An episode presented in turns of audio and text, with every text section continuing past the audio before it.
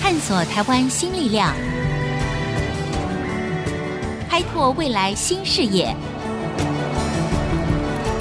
春风华语聚焦台湾，沈春华主持。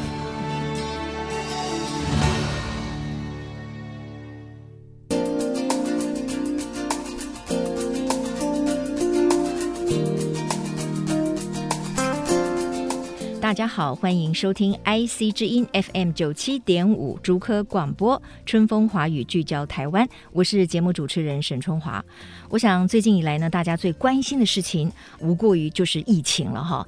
这个疫情哈。事实上已经历经了一年了，结果一年过后呢，就在这个春节前呢，没想到我们迎来了更大的挑战。那我想大家都知道哈，主要就是因为这个布利桃园医院呢发生了群聚的感染，这使得我们的本土疫情呢，哎，就突然之间快速的变化了。而指挥中心呢也坦诚说，这是自有疫情以来呢最大的一个挑战。虽然呢，这些患者感染的并不是谣传当中的英国啦，或者是南非的变种的病毒啊，可是呢，它却是全球现在相当流行的新冠肺炎病毒的变种之一 D 六一四 G。到底这个 D 六一四 G 是什么样的变种呢？它有哪一些的特性呢？我们要如何的因应呢？今天呢，我们就要从免疫还有生物学的角度，进一步的来了解病毒变种的严重性到底是什么。在我们节目现场的，我们要欢迎的是前阳明大学微生物免疫研究所的教授张南纪张教授。张教授您好，哎，沈小姐您好，我很高兴来上这个节目。谢谢。我们也很高兴呢，从张教授的专业呢，来告诉所有的听众朋友更多有关于疫情发展的最新的资讯哈。那首先请教张教授的就是说，我们知道这次布利桃园医院呢发生了新冠肺炎的群聚的感染哈，当然大家都非常的关切哈，那当然也有一些疑虑。而且这一次呢，卫福部也说，患者感染的呢是一种变种的病毒 D 六一四 G，这到底是一个什么样的变种呢？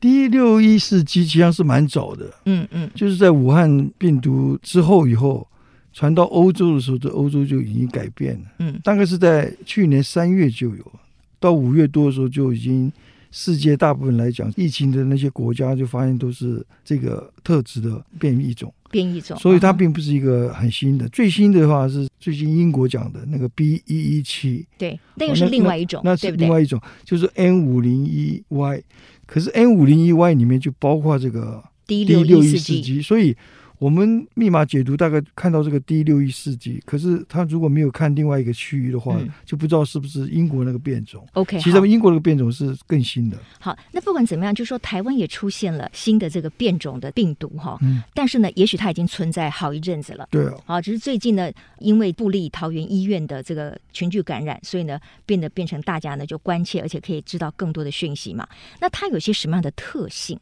这个到现在科学家都没有定论。像那个 D 六一四 G，科学家有研究过，因为那个 D 是 aspartic acid，哦，是一个嗯哼特别的氨基酸。对，它后来变成基的话叫做 glycine。嗯，那 aspartic acid 是会有氢键的，如果它氢键，氢键就是 hydrogen bond，、啊哈，OK，就好会，使得一个键呢连在一起。嗯嗯嗯可是它如果改成这个 glycine 的时候，就没有这个氢键，这个键呢就比较容易松松散。嗯，所以他们预测，可能就是因为它松散了以后，就很容易进到那个细胞之前被切断，嗯所以就使得它的感染力会增强。这是他们的预测。 ，OK，哦那所以我们想说，不管怎么样，有这个突变点，它已经被证明是后来取代先前的特别种的话，嗯就代表它应该是是一个比较有效力传播的一个 OK，病毒。好，也就是说呢，当然我们在很多的讯息里面也发现，这种新的这个病毒的变种，确实它有一个特质，就是它的传染力变得更强了。那甚至有说，哦，这个可能是原来那个从这个中国武汉开始爆发的肺炎的传染力的什么四五倍，嗯大概是这样子吗？这是非常可能的。它的嗯哼传染力意思就是它是没有什么症状，嗯，就是让你没有觉得很多的症状，所以你可以爬爬照的时候，那时候你的病毒的含量已经很多，嗯，在上呼吸道，所以你很容易传给别人。对，那这样的话传播力就很强，所以它的致死率并没有增高。嗯，我们研究的结果就是，它大概都是不管哪一种变种的，大概都是两 percent，对就是你所有人里面至少有两 percent 会死，这个是很厉害。嗯，可是如果它传播力很强的话，那那就是非常不得了。你看，像对这个我们从前那个 MERS，哦哦， ，MERS，它是杀死三十五 percent 人，嗯它真的杀了人只有五百五百五十八个。嗯，那 SARS 是它更前面，它是差不多有十 percent 的死亡致率，死率啊，嗯它只杀了七百七十四个人。你看这个呢？啊哈可是现在这个新冠是他们三个最后面一个，嗯，它已经到了一亿人的感染。现在对对哦，对，那 SARS 它只有两 percent 哦，嗯哼，可是已经到了两百万。对，所以它是非常成功的。也就是说，这个病毒它很希望说，它进来很温和，让你受感染嗯，啊，致死率下降很多。可是它加起来的战果还是非常厉害，所以 OK 现在两百多个国家都有嗯，有一亿的人感染，每个人身上的细胞它进去以后都会复制。嗯，那每次复制的时候，因为它是单链的 RNA，所以它一直会突变，所以它嗯。嗯嗯的战果非常辉煌，而 OK 且它的突变的速率会非常快。刚才那个张教授说的这个战果，指的是从病毒的角度来看。对，是啊因，为现在的病毒看起来是越变越强悍、越聪明，对啊他，知道怎么样能够快速的这个传播，而且传播给更多的人。是啊。就算它的致死率没有提高，可是因为更多人可能确诊了，那一样啊，你就一样有所谓的2%这个两 percent 的生命的这个所以有危两险百嘛。万，对对，所以你看看现在在全世界已经造成了两百万的这个死亡，哦这这是很非常可可怕的哈。啊对那教授，为什么从之前像英国的变种的病毒啊，还有南非有没有不是传出来也有一种很强悍的变种病毒？那这个 COVID nineteen 为什么它会一直在突变当中呢？这个我刚刚有稍微谈到一点，嗯因为这个病毒现在是 RNA 的对，RNA 是一个单股的、嗯哼哦哼我们身上的基因大概是 DNA，它对是双股的，对，所以它在复制的时候，我们是细胞里面有一个机制会把它修补好，就是说你做错了我会把你修补，一直嗯强力的修补。可是嗯 RNA 病毒进到你细胞里面复制的时候，嗯它因为是单股，我们就发现没有一个机制去做 editing，就是去把它修补。对，所以它就会一直变化。像这个病毒的整个基因呢、上面的突变是非常 random 的，就是随机的，随机的，一直变化。嗯那最重要的这个跟它进到我们身上有关的叫 spike protein，就是接触点的那个 protein，、嗯嗯哦、它的变化是非常快速嗯的，所以嗯这样的话就会使得这个堆积的这个突变的几率就增高很多， OK 因为它感染了太多人。我觉得像最近这一波在台湾，尤其是从布利桃园医院的群聚感染爆发之后哦，给台湾的民众心里面一个很大的疑虑、焦虑，也就是说，你看哦，一年过去了。在一年前爆发的时候，哈，大家都在猜说，哦，搞不好在三个月吧，在半年吧，也许这个疫情就过去了。可是整整一年了，不但它的疫情呢，全世界并没有放松，并没有喘口气，而且呢，那个挑战好像更严峻。而且面对您刚才说的很多的病毒的变种，那如果说 COVID-19 的这个 virus 这个病毒会不断的突变、不断的变种的话，可有这个缓和或者是灭绝的一天呢？我们现在有个最新的希望，就是美国也在希望，就是疫苗嘛。对，那疫苗会是一个对对解方吗？当然是，当然是 OK，因所为这个疫苗是非常神奇的。嗯因为我从前预测要一年半到两年、三年、四年这样，因为从前的旧的方法。嗯可今年是因为疫情非常严重，政府投资很大，嗯美国很多政府投很大的钱，因为实在太严重，是所以他们就很快速。那刚好有一个新的想法是从来没有想过，就是照着那个密码做成一个 DNA，然后嗯加一个病毒的那个 RNA 的 polymerase 啊、嗯哼就是复制的东西，然后大量的制造很干净的这个病毒的 RNA，就是是 messenger，就是跟它一样的。对，那直接用这个来打到我们身上，嗯它就会做成蛋白质，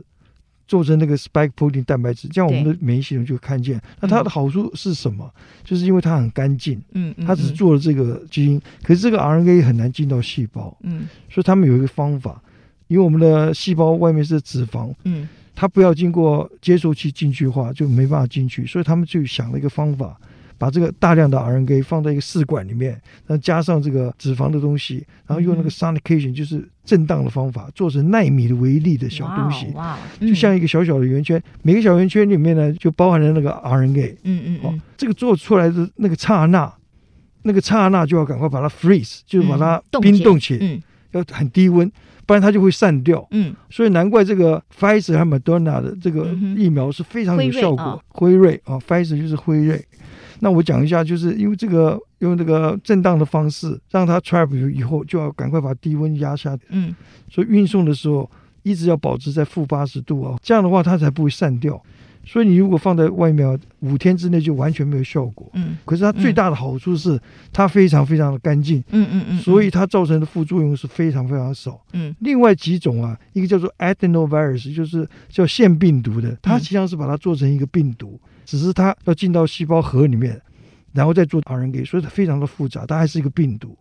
这个就是江省江省他们那个第二波上来的。嗯嗯嗯，那至于大陆做的话，那是根本是用细胞去养活病毒，然后嗯把它养了很大量，你纯化以后把它杀死，再来打，也是很脏乱。嗯，当然，现在在全世界最受到瞩目的两支疫苗哈，一个就是辉瑞 （Pfizer） 嘛，那另外一支呢就是呃 Moderna，是不是？莫德纳。对 Moderna，所以我在我的预测来讲，这个 Pfizer 和 Moderna 的 RNA 的病毒是一个最先进的科技，嗯哼而且做实验的时候，这两个公司，一个公司用了四万多个人嗯，做第三期，你一个说公人司体实验对用了四万多人，对啊哈另外一个公司做了三万多个人，嗯我们很难想象在第三期可以用人体实验，那是因为全世界疫情这么严重，做出来的时候还有人可以去做实验，所以他们做的实验很简单，我讲一下，就找四万个人都没得病的来打这个，哦，前面一两期知道安全性已经很好，那可以找到四万个人是没有得病的来打这个疫苗，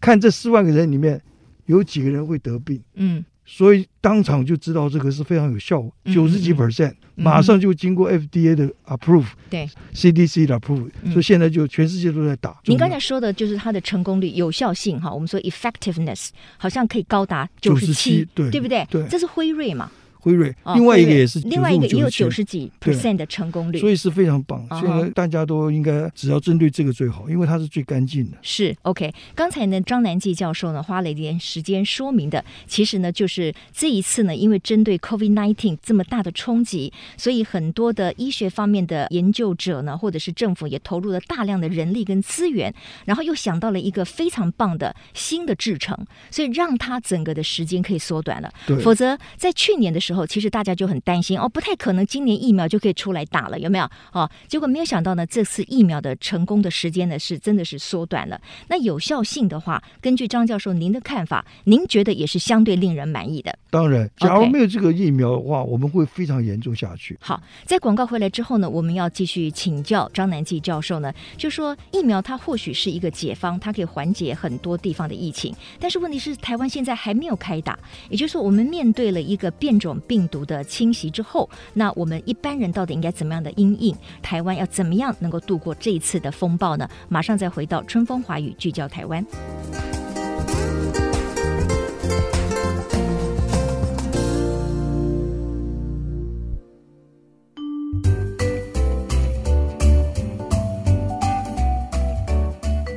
各位听众，欢迎回到春风华语聚焦台湾。我们现在谈的呢是一个目前大家都非常关切，在农历春节前，我们台湾呢有了这个布利桃园医院的群聚感染。那到底我们要怎么样来防范？疫苗当然它会是一个解决的方案，可是现在疫苗全球在抢啊。那在现场的张南纪教授呢也告诉我们说，诶，基本上这次的疫苗做的是算蛮快速的，而且它的成功率、它的有效率呢也非常的高，包括像这个辉瑞啦、哈 Pfizer 跟这个 Moderna 莫德纳，大概他们的成功率、有效率都可以达到百分之九十七以上哈。但是呢，我们就回到台湾了。那台湾目前来讲的话，是不是因为根据卫福部表示，其实我们也一直努力想要采购最好的疫苗嘛？但是因为全球都在抢啊，你觉得台湾在疫苗的采购上面应该采取什么样的策略？也许可以帮助我们和缓台湾的疫情。这个我就不知道，应该是我们国家要主动去，像嗯以色列就是用六倍的价钱啊呐、哦那很早以前就跟人家先谈了，他们是未雨绸缪。那我们现在比较晚，嗯而且这两个疫苗已经被证明这么有效，对，美国打和英国这些国家占据的是非常的多，它的生产量一直都没有增加，所嗯以哦，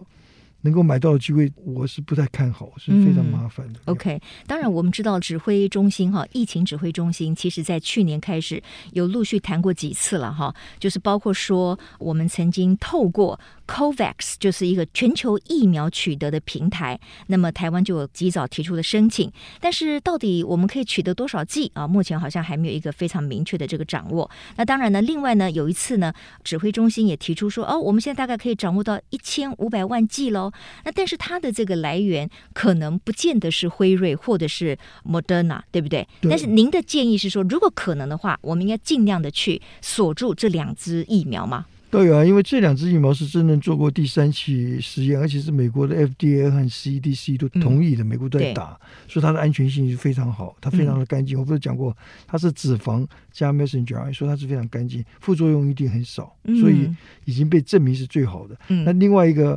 AstraZeneca 那个哈、嗯德国的可能我们会买的，对那个是对一对个完全不一样，它是用 adenovirus，它的东西就是一个 virus 嗯哦，只是不会看到病毒 DNA 里面，嗯，所以它嗯是非常复杂的。哦，而且它现在正在做第三期，所以还没有嗯被真正像美国这种大国家 approve，所以是非常危险的。嗯嗯嗯，那当然了，在我们等待有效的疫苗到来之前哈，我觉得我们该做的事情可能只有更多，不会更少。那我们要如何有效的来防堵病毒的这个入侵，尤其是在医疗单位哈，因为这一次布利桃园医院发生的群聚感染，其实也吓坏很多人。不知道张教授您的看法？对，我觉得这个布桃啊，它嗯不是一个专责的医院，是它是操劳到要做一般的医院的其他勤务，那个对医生是两边跑，很累。嗯，哦嗯，那这样的话就是没有分流，就很危险。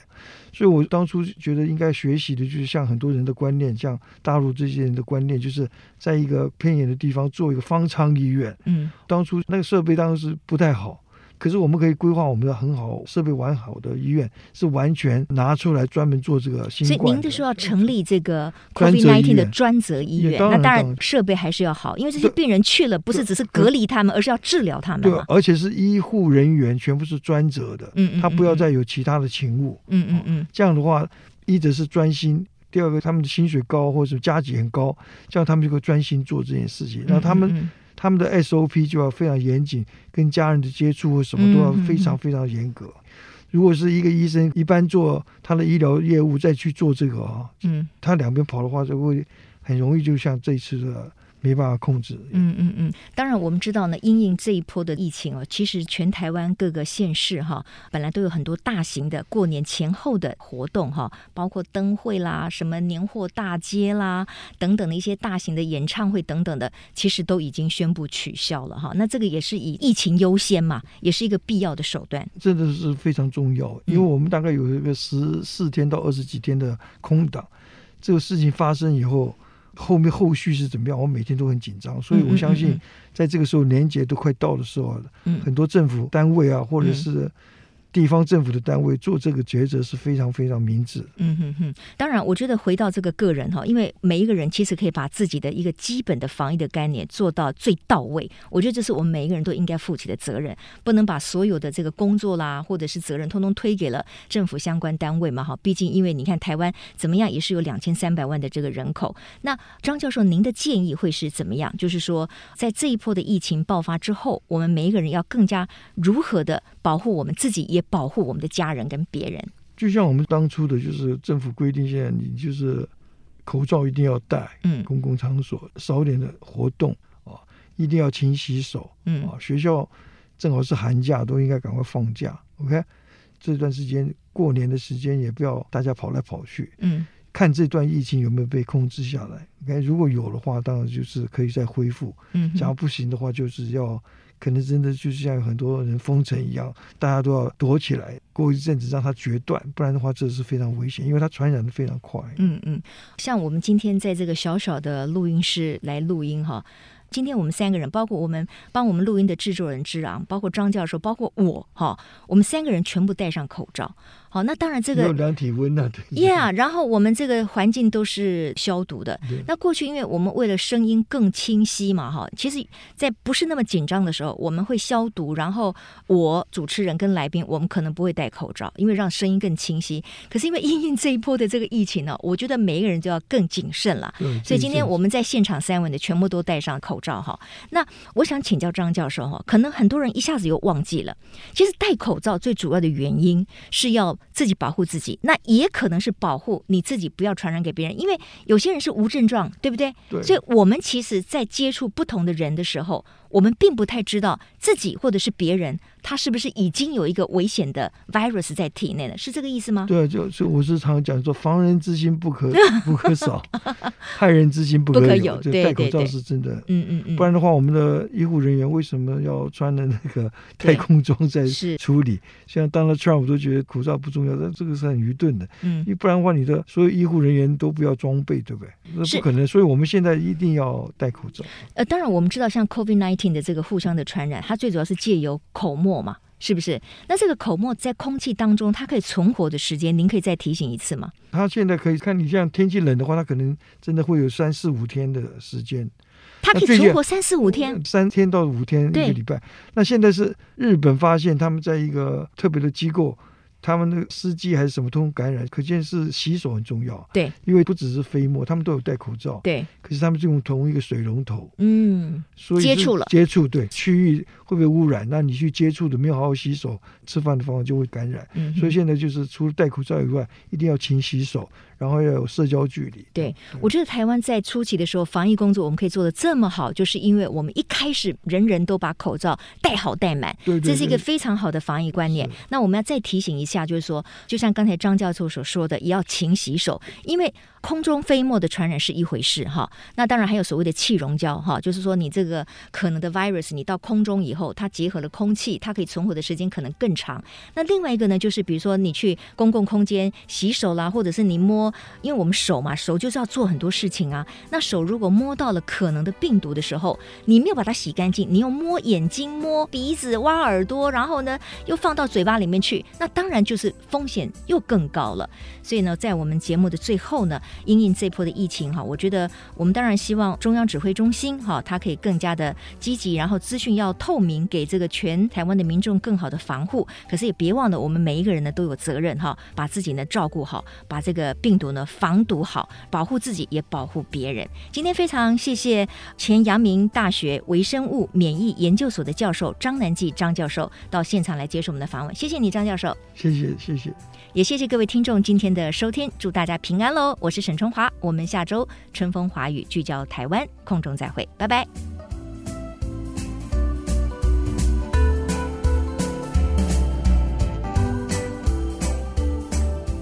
本节目由世界先进机体电路赞助播出，探索真相，开拓未来。世界先进机体电路与您一起聚焦台湾。